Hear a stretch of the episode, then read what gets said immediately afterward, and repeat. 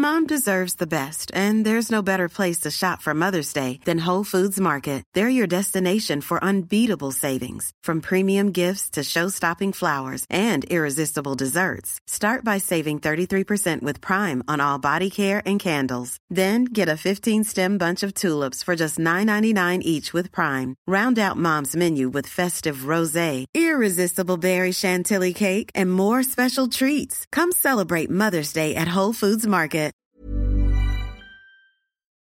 Chers auditeurs, Dear listeners, bonjour. welcome in Comme d'Archi Podcast Season 3 Saison 3 dans le monde fascinant des architectes. and in the architectural projects. Je suis Anne-Charlotte Deponte, passionnée d'architecture et docteur des universités en histoire de l'archi. I am one of the spokespersons of Anne Charlotte, who is a PhD in architecture history. Merci Thank you d'être avec moi aujourd'hui. to be with us today. Et And maintenant, now, lundi en français, place au talent. and Wednesday, let's talk projects. In English, of course. Bienvenue dans Comme d'Archi. Chers auditeurs, ravis de vous retrouver aujourd'hui en compagnie de Marion Lacasse et Jacques Hippolyti. Bonjour. Bonjour. Bienvenue dans Comme d'Archi. Vous êtes architecte urbaniste et à la tête de votre agence Vis-à-vis Land. C'est ça. Vous êtes euh, aussi gagnant Europe en 16 sur le site de la Porte du Hainaut avec le projet Short Stories. Bien sûr, nous allons évoquer ce projet européen, mais comme il est d'usage dans Comme d'Archi, je vais d'abord interroger vos désirs respectifs d'architecture et d'urbanisme, vos relations intimes avec les disciplines. On commence par le début.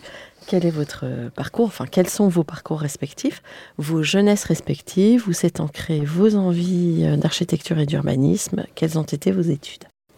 Alors, euh, je vais commencer. Donc, euh, Marion Lacasse. Ben, moi, j'ai commencé mon parcours universitaire par des études en sciences humaines. Donc, j'ai fait une licence de lettres, puis une licence de philosophie. Et c'est par ce chemin détourné que je suis arrivée à l'architecture. Et euh, donc, euh, c'est à l'École nationale supérieure d'architecture de Paris-Malaquais euh, que j'ai fait mes études, où on s'est rencontrés avec Jacques et où on a fait notre master au sein du département théorie histoire projet, où nous avons développé, enfin, je vais parler plutôt en mon nom, euh, ben, en tout cas un intérêt pour euh, la mise en récit du projet d'architecture et euh, notamment la place de la fiction dans le processus de conception, en travaillant avec euh, des enseignants comme euh, Luca Merlini, Gian Onaner et Gilles Delalex, et euh, en ayant toujours euh, ben, cet ancrage euh, théorique euh, et euh, cet intérêt pour les enjeux euh, disciplinaires euh, voilà, et historiques. Intéressant de travailler sur l'imaginaire à l'heure euh, à laquelle c'est un peu mis en arrière. C'est ça. Donc peut-être qu'on était très anachronique, mais au final, ça nous permet de regarder, je pense, vers le futur. Ah ben voilà, parce qu'il faut remplir le vide. Mm. Mm. Jacques, et vous? Alors moi, euh, donc Jacques Hippolyti, moi je fais partie de cette euh, espèce d'architecte, fils d'architecte euh, des deux parents. Donc euh, j'ai grandi euh, en suivant des routes, en photographiant des ronds-points. Il y avait plus de photographies de ronds-points que de familles euh, dans ma maison. Donc on peut dire que je baigne dedans. Et donc en fait c'est euh, un peu par, euh, sans trop savoir quoi faire que j'ai fait de l'architecture, peut-être un peu naturellement et où je suis arrivé à Paris-Malaquais, où j'ai rencontré Marion. Moi, à la suite des études d'architecture, j'ai fait une spécialisation en urbanisme à l'école de Marne-la-Vallée, au DSA d'architecte urbaniste. Et euh, euh, donc, il y a une formation qui donne un, un grand panorama de la pensée urbaine un peu du moment. Et aujourd'hui, j'enseigne à cette école d'architecture de la ville et des territoires dans le département d'urbanisme. Mm, D'accord. Et pour vous, c'était évident de prendre la voix de vos parents? Il n'y a pas eu de questionnement Euh, Il y a eu plein de questionnements. euh, ça a été plutôt compliqué pour mes. Enfin, c'était très compliqué pour mes parents. C'était pas une agence euh, qui. Enfin, ils, ils travaillaient en tant que salariés. Et donc, ils m'ont un peu mis en garde sur la trajectoire d'architecte. Tout en disant que c'était bien évidemment le, euh, très très passionnant. Mais au début, c'était pas forcément. enfin, il y avait beaucoup de réserves sur l'idée de faire déjà comme eux. C'est plutôt, ils étaient un peu dérangés de, ça. Hmm. Alors, comment avez-vous commencé, débuté votre activité en tant que professionnel? Alors, ça s'est finalement fait assez rapidement euh, après les études. Donc, euh, ben, comme euh, disait Jacques, lui, il a fait une, un post-diplôme. moi, je me suis engagée dans la vie professionnelle en travaillant pour une maîtrise d'ouvrage à la sortie de mes études et puis euh, assez peu de temps après euh, ben, cette, euh, ce plongeon dans la vie professionnelle, on a participé avec d'autres anciens étudiants de Malaquais et amis à l'édition 13 d'Europan pour lequel on a été lauréat sur le site de Bondy. Et puis, euh, ben donc parallèlement à chacune de nos activités respectives, on a voulu aussi euh, conserver euh, ben, cette joie et cette effervescence de l'école. Donc, on avait monté un collectif avec lequel on faisait quelques actions pirates dans l'espace public. On a participé à des festivals d'art et d'installation. Et puis, on a créé euh, un salon de lecture. On essayait de continuer cette effervescence euh, de l'école et, euh, finalement, le, fait d'être lauréat Europan ben, nous a donné, je pense, le courage d'imaginer que ben, on pouvait peut-être euh, en faire euh, une pratique euh, plus professionnelle. Donc, on a créé un, collectif sous le nom de Studio Dièse, avec lequel, à la suite de Ropan, on a participé au sein d'équipes à des études urbaines, participé à des nombreux concours. donc voilà, ça s'est engagé un peu comme ça. C'était un groupe mobile à géographie variable en fonction des projets sur lesquels on travaillait. Je te laisse poursuivre. Mais je pense qu'on voulait, enfin, pendant les études, on s'est rencontré un petit groupe d'architectes euh, avec qui on s'entendait bien. On, n'avait pas forcément travaillé ensemble, mais on était très attentifs à ce que chacun nous faisait. Et en fait, à la sortie des études, on a un peu voulu poursuivre cette euh, énergie, suivre ce fil. Euh, et donc, on a commencé un peu à travailler ensemble, à proposer des installations, à s'incruster dans les nuits blanches, sur les parcours. Euh, donc, vous étiez dans la même mouvance. Oui, oui, ouais. Hmm. Et, euh, l'année d'après, où on s'est créé, on, a participé à Europan, un peu toujours dans cette dynamique, on l'a gagné. Et d'un coup, on s'est dit, euh, oh là là, enfin, on croyait que le téléphone allait sonner, et que ça y est, c'était parti. Ça a été un peu plus compliqué que ça, mais ça nous a donné euh, une énergie euh, assez forte. Euh, ça a été un Europon, on a beaucoup questionné la représentation, donc ça a aussi ancré une démarche aujourd'hui on est très porté sur la façon de raconter un projet, un processus de projet, euh, de raconter un territoire. Et donc, on, a développé des formes de rendus, de jeux, euh, des rendus à jouer, des rendus en BD, des rendus en, nouvelles, comme pour ce dernier Europan. Donc, on est. Enfin, voilà, c'est très constitutif cette énergie. Et euh, par la suite, on a continué un peu dans des schémas parallèles, mais aujourd'hui, on poursuit un peu ce travail au sein de l'agence vis-à-vis. Voilà, donc euh, vous êtes tous les deux euh, associés oui. et euh, fondateurs de cette agence. C'est ça. alors, l'une de mes questions récurrentes dans Comme d'Archie est est-ce qu'aujourd'hui vous avez le sentiment d'avoir accompli ce que vous imaginiez à la sortie de l'école? J'imagine que oui, puisque vous étiez tout de suite indépendant, c'est ça? Ouais. La continuité se fait? Oui, oui, la continuité se fait. Après, le je pense qu'on n'imaginait pas, et heureusement, euh, la réalité de la profession euh, quand on était euh, encore à l'école. Et, c'est peut-être cette naïveté qui nous a aussi donné cette envie et, et ce courage de, bah, de se convaincre qu'on avait quelque chose à dire et qu'on avait des, des propositions et qu'il fallait les soutenir, hein, les défendre. Je pense que ce qui reste de ce que, en tout cas, moi j'imaginais euh, à la sortie de l'école, euh, c'est euh, de veiller à garder une dimension raisonnable pour pouvoir continuer à mener des projets peut-être plus expérimentaux, de se donner cette latitude de se tromper, ou en tout cas de ne pas chercher à avoir forcément raison ou la bonne réponse.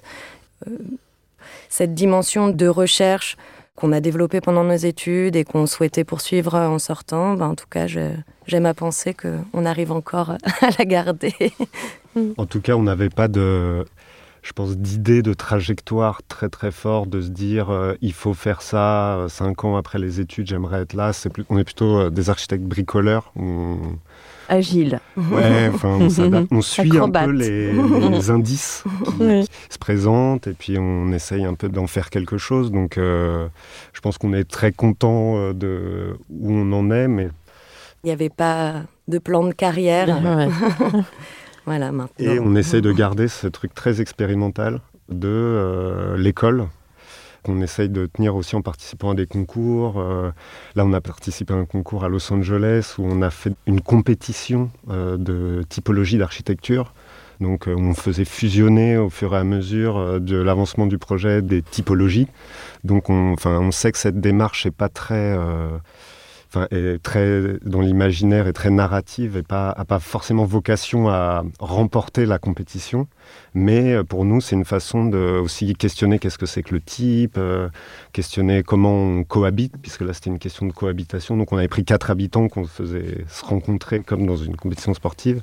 Donc voilà, ça c'est quelque chose où on essaye de garder cette euh, possibilité dans notre travail, même si la vie professionnelle constitue une grande part du temps passé. Il hein, ne faut pas non plus faire un récit idyllique, mais on essaye de garder euh, cette envie qui est très proche de ce qu'on fait à l'école. Donc aussi, il y a, à l'école, je pense qu'on pensait continuer un peu cette idée euh, de faire des projets un peu fous, et on essaye de le faire. Bon, bah, par rapport à tout ce sérieux ambiant, euh, c'est bien d'ailleurs, on peut aller voir quelques images de vos projets. Et euh, c'est très beau, enfin, c'est très bien fait, en effet. On attend les textes. J'imagine que ça va venir. bon. Alors, est-ce que vous avez maintenant une histoire de projet à raconter? Bien sûr, on va en venir à l'Europe en 16, sur lequel on va faire peut-être une focale, mais vous avez gagné euh, le 13 avant. Est-ce qu'il euh, y a eu des étapes intermédiaires? Comment, au fil de votre parcours, s'est construite euh, l'histoire de vos projets. Euh, donc, euh, le projet un petit peu fondateur, effectivement, c'est 7 Europan 13, donc à Bondy, dont le site était une zone d'activité et euh, qui posait finalement, euh, je pense, une sorte de, de question impossible euh, de ce territoire bloqué parce que ben, la propriété de toutes les enseignes qui avaient soit leur grande boîte à chaussures, soit leur parking, soit leur hangar avait peu d'espoir de mutation et donc c'est un projet dans lequel euh, ben, on est parti de cette contradiction et de cette impossibilité pour essayer euh, d'imaginer euh, quels pouvaient être les tout petits leviers, quels pouvaient être les, les, petites négociations qui, en s'accumulant au fur et à mesure du temps, pourraient débloquer cette sorte de territoire euh, figé et, euh, sans proposer une vision qui ferait le blackout sur la situation actuelle en imaginant un futur plus ou moins lointain. On a suivi euh, le récit étape par étape de toutes ces petites négociations. Donc, en ça, c'était assez fondateur dans le sens où euh, ben, les autres euh, projets, que ce soit euh, donc des études urbaines, donc auxquelles on a participé à Guyancourt ou un projet de concours en République tchèque à Brno sur le réaménagement des berges de la Svratka, qui est une sorte de canal euh, qui a été euh, complètement bétonné et où la question que se posait la municipalité était de savoir comment reconquérir euh, ces berges. Donc, cette, en tout cas, cette attitude de considérer la situation actuelle comme ben, un territoire, enfin une situation à raconter d'abord pour ce qu'elle est, en essayant d'en tirer tous les petits leviers qui peut-être ben, se feront pas simultanément auront des conséquences euh, différentes. Peut-être euh, ben, certaines propositions euh, ben, seront abandonnées au profit d'autres, mais en tout cas, oui, cette attitude de en tout cas partir du déjà là et euh, d'imaginer comment tous ces déjà là, même s'ils sont contradictoires, on peut essayer de les emmener un petit peu plus loin et de les faire dialoguer. Bah, c'est euh, en tout cas une attitude qu'on que on, conserve et qui fait le fil entre tous les projets, même si on a travaillé à des échelles très différentes. On s'empêche jamais, euh, quand on commence euh, un projet, d'imaginer que, euh, eh ben, il y a peut-être une partie du projet qui va, enfin, où on va se focaliser peut-être juste sur une architecture. Mais en même temps, il y aura une partie de ce projet qui concernera ben, le paysage ou la géographie et que toutes ces échelles, eh ben, il faut qu'on avance simultanément et euh, pas forcément en essayant de toutes les lier dans un récit hyper cohérent où euh, tout aurait une conséquence sur l'autre où euh, tout serait imbriqué pour raconter une grande histoire, mais que l'accumulation de toutes ces petites histoires, eh ben, elles vont réussir à, à ouvrir des potentialités de transformation. Et donner un fil conducteur peut-être. Ouais, voilà, et je pense garder au maximum ouvert bah, la possibilité que euh, une hypothèse échoue et que ça remette pas en question forcément la totalité de l'hypothèse. Jacques? Euh, Moi, je pense qu'on essaye de travailler toujours à partir de l'observation d'un territoire. Bon, c'est un peu. En fait, on, on, essaye de chercher plutôt à poser une question quand on commence un projet, à plutôt poser une question que forcément répondre à un besoin du, site. Et en fait, cette attitude, ça fait qu'on cherche à, ouvrir des potentiels de projets, des opportunités qui nous permettent en fait ensuite de dérouler des projets.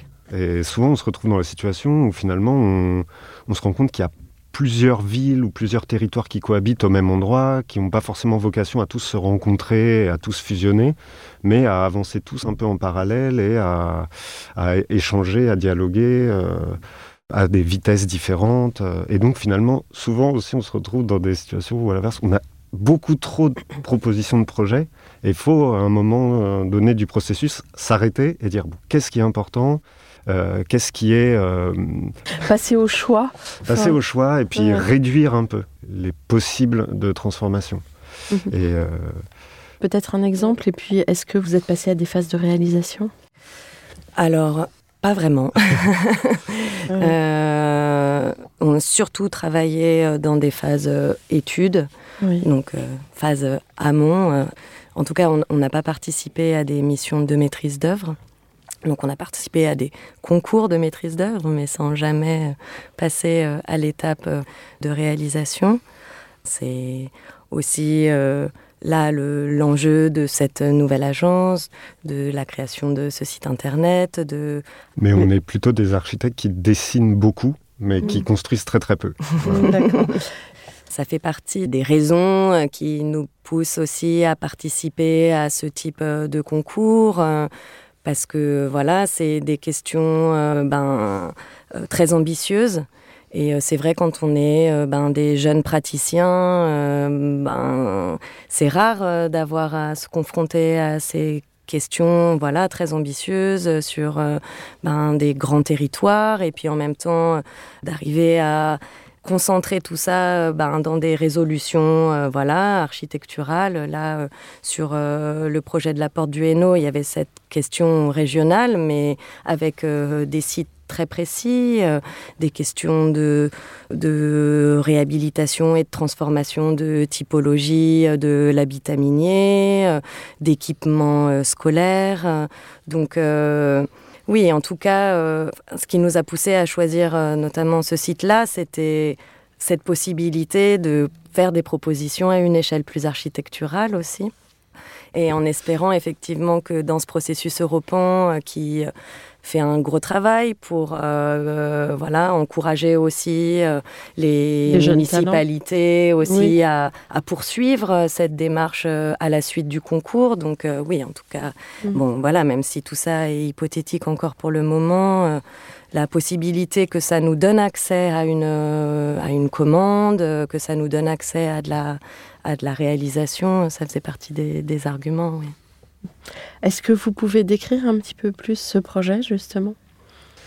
Alors, euh, donc on a été lauréat du projet Europan 16 sur le site de la Porte du Hainaut, qui avait une euh, particularité dans la question de euh, proposer une réflexion de proposer de mener une réflexion à l'échelle du territoire du bassin minier, donc un truc gigantesque, post-industriel, où l'activité est partie, aujourd'hui patrimoine de l'UNESCO et en parallèle de cette réflexion à l'échelle du bassin minier, se poser la question de quatre petites situations très concrètes. Une école, euh, un coron, une frange urbaine. Et, une place euh, de bourg euh, à proximité d'une ligne de, de tramway. Et en fait, dans cette distance entre les deux, on s'est dit que là, on pouvait trouver une ouverture pour en même temps interroger l'échelle territoriale et en même temps l'échelle architecturale. Donc, en même temps qu'on cherchait à se poser la question de comment trouver peut-être une cohérence Est-ce qu'on peut trouver une cohérence à l'échelle du territoire aujourd'hui où la mine est partie Comment euh, cette euh, nouvelle idée de territoire peut se trouver dans la transformation d'une école mm. Et en, essayant de se faire entrechoquer ces deux logiques, en fait, ça nous a plutôt emmené sur l'idée que le bassin minier était en fait un territoire fragmenté, éclaté en plein de petits morceaux euh, monofonctionnels disparates qui avait perdu la cohérence à la totalité. C'est-à-dire que quand, depuis que la mine est partie, la mine a transformé profondément le territoire, créé plein d'infrastructures ferroviaires, autoroutes, euh, créé des morceaux de ville en plein milieu des champs. Mais euh, aujourd'hui, sans cette euh, activité économique, le territoire n'a plus vraiment cette raison d'être. Et comment chaque petit projet peut sans chercher à forcément recréer une raison d'être globale, en même temps participer à redéfinir une dynamique, une, une à l'échelle régionale. Mm, mm. Donc, quand on arrivait à l'échelle de l'architecture, l'école, par exemple, le projet de l'école à Wallers à Rambert, on s'est posé la question de savoir si comment une architecture, un projet d'architecture pouvait avoir une, une, influence un tout petit peu plus grande que lui-même. Donc, se dire que le bâtiment, il doit interroger juste un peu son environnement élargi, et en regardant quel était son environnement élargi, en fait, euh, l'école pouvait s'intégrer dans un parc. Donc on a complètement euh, changé la polarité de l'école en retransformant la limite, euh, en l'intégrant autour d'une mobilité douce qui permettait de relier à une gare. Et en dézoomant, en suivant un peu cet effet de dézoom, ça nous interrogeait la forme architecturale et en même temps, ça nous proposait une, une nouvelle configuration territoriale qu'ensuite on a imaginé répéter dans le territoire pour voir qu'est-ce que ça pouvait donner. Et donc on a créé quatre nouvelles, on a appelé ça des nouvelles parce que c'est des petites histoires un peu en décalage de la grande histoire minière, donc quatre petites nouvelles qui, chacune à leur échelle, pouvaient euh, réinterroger cette euh, grande échelle. Un peu euh, un traitement homéopathique du territoire. Euh...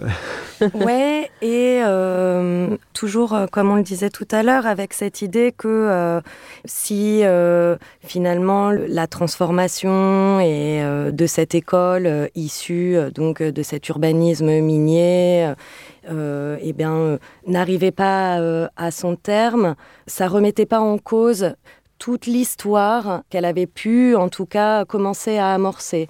Et euh, la même question, euh, ben, on, a essayé d'avoir cette attitude sur euh, les quatre sites donc, qui étaient proposés à la réflexion à la porte du Hainaut, en imaginant que de ces situations locales, on pouvait tirer un enseignement global sans que la question de leur aboutissement en simultané, dupliqué euh, de façon systématique, était une condition. La, grande thématique de, cette année, c'était euh, les villes euh, vivantes. Et donc, à travers cette forme, on s'est aussi posé cette grande question thématique en se disant, bon, mais il y a bien sûr ben, la question écologique, économique, sociale liée à ça, mais euh, on a essayé de le lire aussi euh, vraiment dans l'attitude de projet, c'est-à-dire que euh, c'était à partir de l'énergie et de ce qui était vraiment déjà là à l'échelle micro-locale qu'on trouvait euh, important de faire des hypothèses, que euh, ce côté euh, vivant, c'était pas la question de réinjecter un outil de production ou de forcément dépolluer l'entièreté de, des friches, mais que par voilà tout petits bouts, en, considérant ces fragments non pas comme une fatalité, mais euh, comme autant de situations qui devaient trouver en elles-mêmes la ressource pour euh, imaginer leur futur sans être forcément dans une dépendance totale à euh, une, voilà, cette échelle régionale immense eh ben que on pouvait avoir des attitudes différentes. Voilà, on voit que du côté euh, plutôt de l'autre côté du bassin minier, euh, il y a euh, ben, tout un urbanisme plutôt orienté autour de de l'infrastructure culturelle qui s'est mis en place et donc Avec le Louvre-Lens. Voilà, que, euh, un des modèles aussi euh, ben, dans les projets d'urbanisme et d'architecture de, des régions minières, c'est notamment la Roure, où il y a eu cette régénération écologique à l'échelle régionale. Donc on est aussi imprégné de, de tous ces projets. mais je ne sais pas, peut-être face euh, euh, l'urgence euh, aujourd'hui, on s'est dit, on n'a peut-être pas le temps d'imaginer ce, très très grand récit. Il faut qu'on reparte de là, tout de suite, maintenant. Finalement, c'est pas une question d'épater la galerie avec un très gros projet qui finalement sera bancal à l'arrivée dans sa réalisation. C'est plutôt partir des points existants et que ça fonctionne vraiment. Voilà. Mais c'est un peu quand même que les deux soient possibles. Parce que euh, la mission bassin minier, avec son inscription de, des sites euh, de, fin, du bassin minier au patrimoine de l'UNESCO, interroge un peu aussi cet euh, patrimoine et a bien conscience qu'il faut en faire un patrimoine vivant. Donc peut-être en couper des morceaux, enfin s'interroger sur chaque petit morceau, certains peut-être à couper, à, même à, à gommer. À, gommer et d'autres à amplifier par contre. Donc c'est plus des actions en parallèle et essayer de trouver comment euh, elles peuvent avoir des synergies. Et sachant qu'il y a aussi déjà tout le projet porté par euh, Michel Desvignes euh, de la chaîne des parcs, donc plutôt aussi côté Lens, qui relie en fait tout un tas de friches industrielles pour en faire une sorte de grand parc régional, régional un peu à l'héritage Roure. Mais en fait, le bassin minier, c'est une sorte de languette comme ça, de je sais plus combien de kilomètres de long, mais dont la chaîne des parcs n'est qu'un petit morceau. Et donc mhm. se pose la question, est-ce qu'il faut définir un périmètre qui doit se prolonger jusque sur l'ensemble du bassin minier avec toujours cette même logique Ou euh, comment on peut aussi mettre en relation ces parcs potentiels, ces grandes friches, mais par des actions locales? Donc c'est pas dire que le parc n'est pas une bonne euh, stratégie, mais c'est qu'on peut y arriver par, euh, aussi par des petites actions. C'est un peu ça mhm. l'idée. sans s'interdire de construire sans s'interdire de construire. Non, on est plutôt des architectes qui pensent qu'on peut transformer les territoires, qu'il faut transformer les territoires, que même si le futur n'a pas l'air euh, radieux et qui fait pas trop envie, il faut quand même euh, penser maintenant et comment on peut transformer avec des impacts à court, moyen et long terme, mais euh, voilà, en agissant sur les territoires. Donc on a ces articulations entre les deux échelles, grande échelle et bâtiment, mais euh, bien sûr, euh, on, se pose quand même très concrètement la question de comment vont être ces bâtiments et ces interventions à l'échelle architecturale. Donc on a parlé de l'école euh, qui en fait est un tout petit projet, on propose une toute petite action mais à intégrer plus grande et qui est aujourd'hui c'est des bâtiments posés en limite de parcelles et nous on propose en fait de recréer une cour dans lesquelles les bâtiments viendraient se greffer existants, seraient greffés en périphérie ce qui permettrait en fait de retourner l'école sur sa grande emprise. Donc en fait, c'est un projet où il, donc avec une petite échelle d'intervention, il faudrait juste recréer une cour en quelque sorte. Et après, sur cette cour euh, qu'on avait designée comme, autour de la forme d'un piste d'athlétisme, pour mettre aussi les activités sportives dans la cour, parce qu'il y a toutes ces problématiques d'usage euh, très concrètes. Euh, sur cette piste d'athlétisme est un peu couverte comme une galerie euh, qu'on retrouve, c'est un motif qu'on retrouve dans des écoles assez souvent. Là, on pouvait venir greffer par l'extérieur des salles de classe supplémentaires, des salles sportives, mais qui pourraient donc être ouvertes en même temps pour les activités sportives de la commune, donc mutualiser aussi l'équipement. Donc en inversant, ça faisait cette... Donc cette école, on comprend qu'elle existe. Oui. Voilà. Et donc il s'agit de la euh, réhabilité. Hmm. Voilà, et euh, en tout cas, cette proposition architecturale était euh, orientée vers le fait que, en travaillant d'abord à la reconfiguration de cette cour d'école, la question d'augmenter sa capacité d'accueil, de pouvoir euh, y ajouter euh, des équipements, en fait, était rendue possible par euh, ce nouveau dessin de la cour d'école.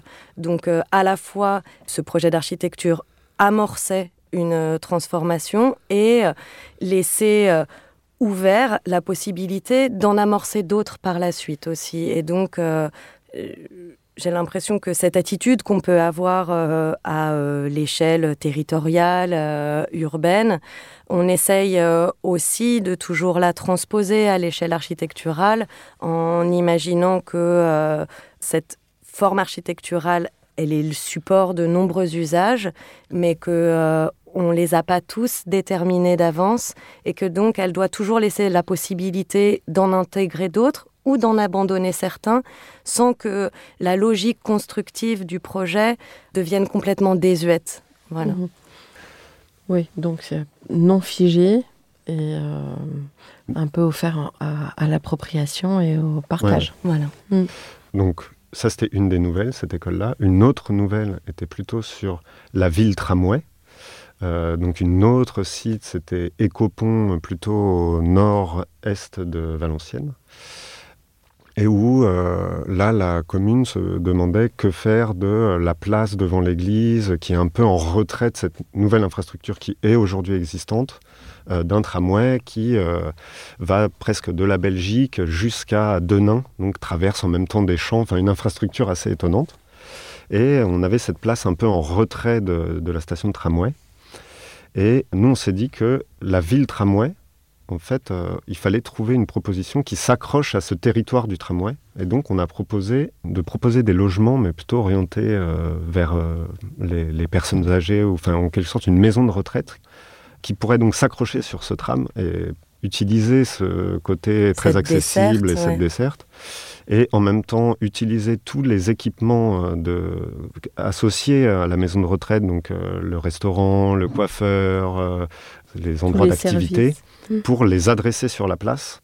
Et donc, euh, on a proposé en fait un bâtiment très simple, avec euh, comme une sorte de peigne, avec euh, des bâtiments sur cours d'habitat un peu protégés, mais ouverts sur des cours avec des percées visuelles sur, les, sur la place, et toutes les parties de jour actives de l'autre côté du peigne, directement sur la place, et donc en se disant qu'un euh, habitant de euh, Écopont pouvait rentrer dans le restaurant de la maison de retraite euh, sans rentrer complètement dans la maison de retraite et donc utiliser en fait ce tout petit, ce besoin et cette petite proposition pour en même temps réhabiliter la place, enfin réinterroger la place. En fait, vous recréez un, du village.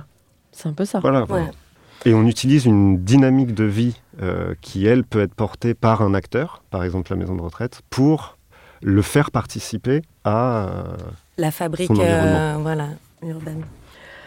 Vous travaillez tous les deux, j'imagine Vous n'avez pas de salariés encore? Non. Bon, ça viendra. alors justement, la grande question, comment imaginez-vous l'avenir? Alors... Je dis rien de plus. effectivement, le monde de demain comme ça, euh, ça fait pas trop envie. Donc, euh, on essaye de se focaliser euh, sur ici et maintenant. donc, même si on baigne forcément dans des considérations un peu catastrophistes, notre pratique du projet nous pousse à toujours considérer les potentialités de transformation de notre quotidien, de notre environnement. C'est aussi pour ça qu'on aime euh, toujours, quand on commence un projet, euh, essayer de tordre la réalité pour imaginer le futur. Donc on, a, on est très attaché euh, à la littérature de science-fiction, des auteurs comme Ballard, Kadik, Damasio, Stanislas Lem, un peu plus loin de la science-fiction, Pynchon aussi. Euh, ont une grande part dans notre réflexion, en tout cas alimentent euh, notre, euh, je pense, notre vision du futur. Mais dans, tout cet univers de la littérature de science-fiction, je pense qu'il nous intéresse, c'est bah, le caractère de distorsion du réel, que c'est une, représentation qui nous offre une image déformante de notre réel, une sorte de miroir déformant qui nous permet voilà, de, faire des choix aussi sur euh, peut-être les leviers euh, sur lesquels on peut agir pour éventuellement transformer ce monde de demain. Je, dirais que on essaye d'avancer sans se forger euh, trop de certitudes sur euh, ce futur et qu'on bricole avec les moyens du bord. Voilà. je pense que, enfin, comme un peu tout à l'heure, on disait qu'on était des bricoleurs. Euh, je pense qu'on, même si l'avenir est pas radieux, on essaye de se positionner en disant que, en tout cas, il y a quelque chose à chercher dans le disparate, dans l'hétérogène, dans le, un peu dans le morcelé, pour chercher un peu des espaces de transformation possibles. Et en se demandant comment, euh, donc c'est pas que chacun doit être euh, dans sa dynamique autonome, mais euh, comment aussi ces actions, cette, cette autonomie peut participer d'une transformation un peu plus large et plus commune. Donc on mhm. cherche toujours cette... donc on imagine, on imagine un avenir quand même. oui. Euh, Sous le signe de plus de commun, voilà. ce serait peut-être ça. oui, mais vous êtes une génération plus sensibilisée à ça. Mhm. Donc euh, ça finit par prendre forme, à force de marteler.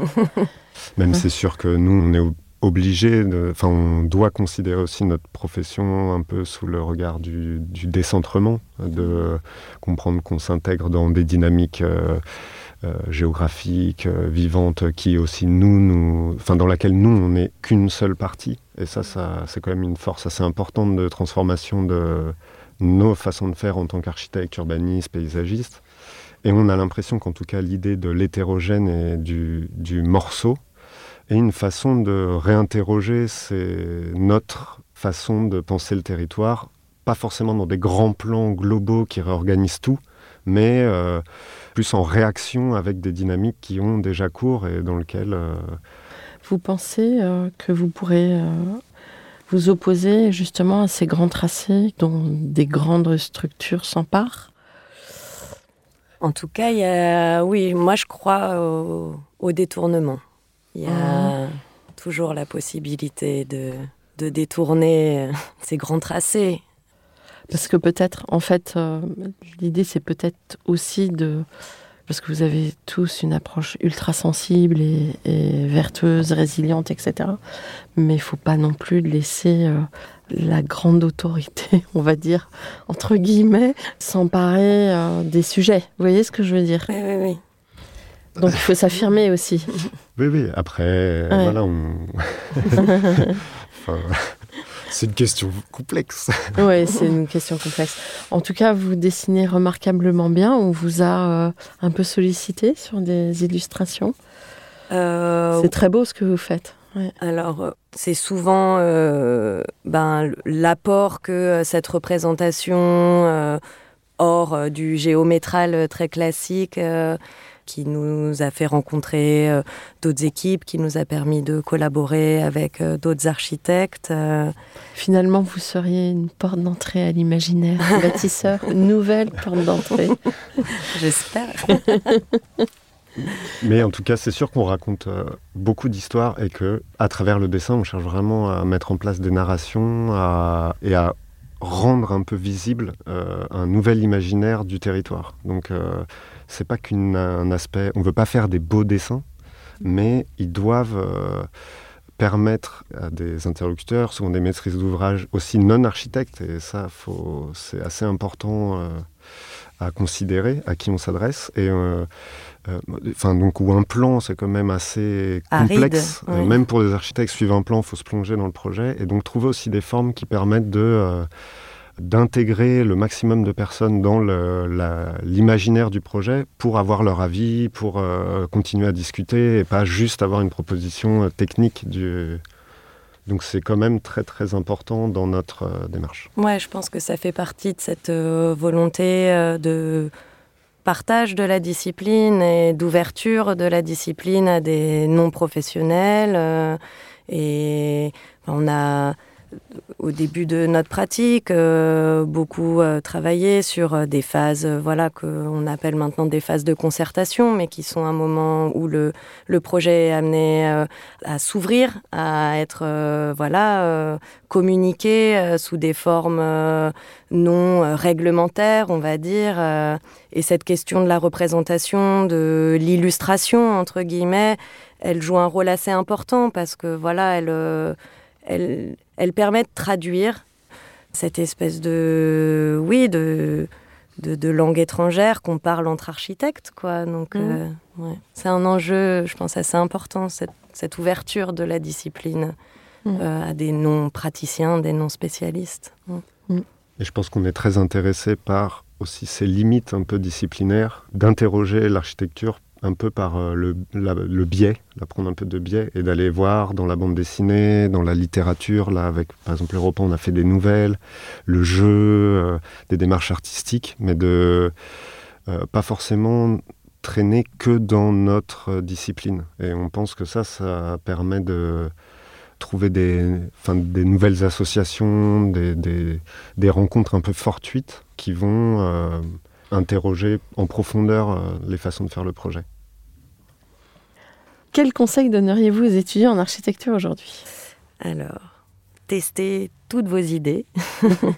dessiner, dessiner, redessiner, dessiner encore. Extérioriser euh, voilà, toutes les intuitions qu'on peut avoir avant de les annuler, avant de décider qu'elles sont mauvaises.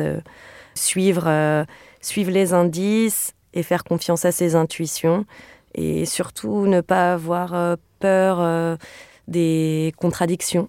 Voilà, en tout cas, pour nous, euh, c'est souvent là que réside le projet. Oui. Mm.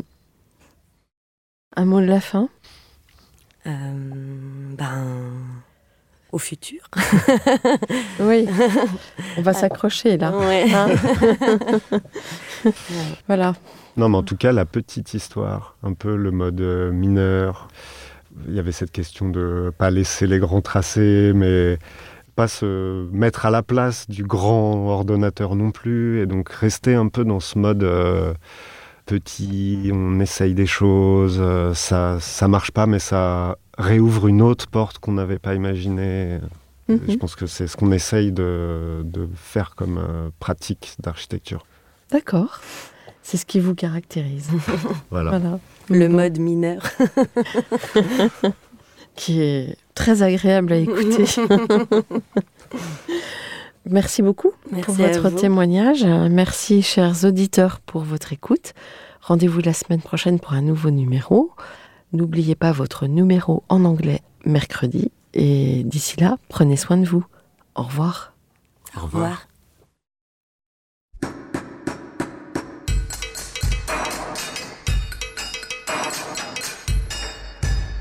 Chers auditeurs, merci pour votre écoute. Merci à Julien Rebourg, réalisateur, qui nous accompagne sur la partie son. N'oubliez pas de retrouver nos sujets en avant-première sur Instagram à l'adresse at. Si vous aimez ce podcast, favorisez sa diffusion en lui donnant 5 étoiles sur Apple Podcast, plus un petit commentaire, ou sur votre plateforme de podcast favorite. Et surtout, abonnez-vous pour écouter tous nos épisodes gratuitement. À bientôt, et d'ici là, prenez soin de vous.